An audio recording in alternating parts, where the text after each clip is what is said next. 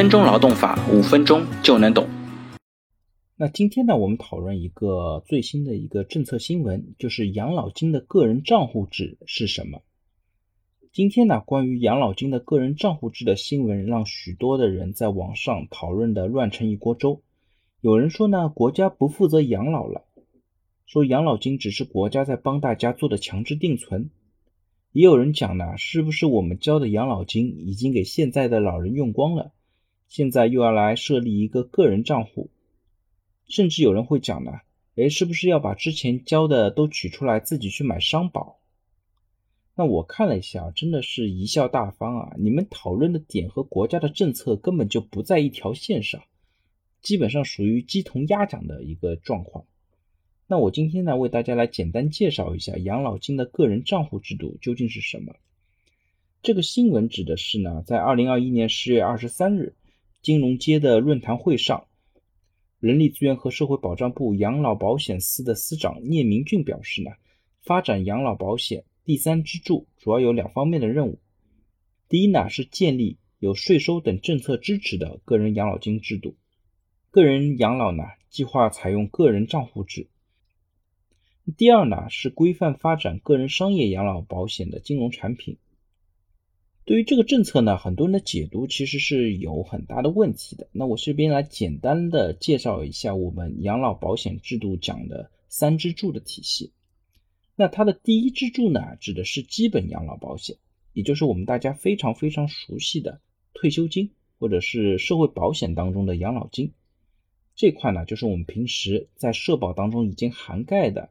公司和个人部分的养老保险这块呢，其实完全不会有变化。那第二部分呢，指的是企业年金和职业年金。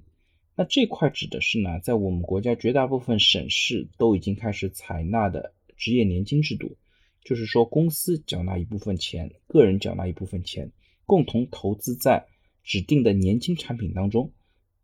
这个过程当中呢，也可以有一定的税优。等到退休了以后呢，再把这个年金取出来。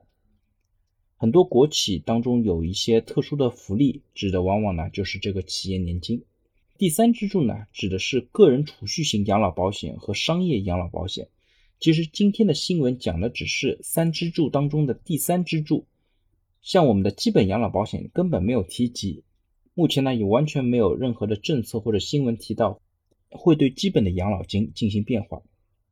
那我们就回到第三支柱的养老金呢，其实它本身呢也不是一个新东西。其实呢，在二零一八年五月份的时候，第三支柱的养老金呢就已经在上海啊、苏州啊、福建等五地进行了试点。它最大的亮点呢，就是说你个人缴纳的商业保险是可以抵扣个税的。等到呢你退休了以后，领取的时候再缴纳个人所得税。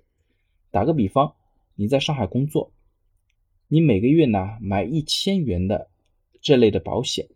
如果你的边际税率呢是比较高的，有些伙伴是百分之三十甚至更高的一些税率的时候，你就可以直接在税前抵扣这样的一些金额。等到呢你退休了以后，再一起抵扣一个相对较低的个人所得税税率，比方说百分之七点五，那这样的情况呢就可以帮助职业人更好的把钱存下来。帮助大家更好的度过一些养老的金融需求。那也有人测算过呢，比方说参保人从三十岁开始参保，每个月呢拿出一千元投保，比方说呢产品的收益率是三点五，等到呢六十岁退休的时候，他缴纳的总的保费呢是三十六万元，但是呢他的账户价值是六十一点八万元，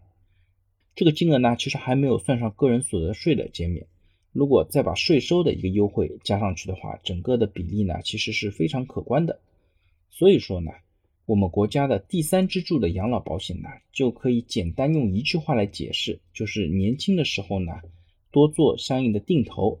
国家呢给点政策帮忙减税，等你老了以后呢就多了一笔额外的退休金收入。那我相信呢，今天的节目为大家简单的介绍了养老金的个人账户制度究竟是什么。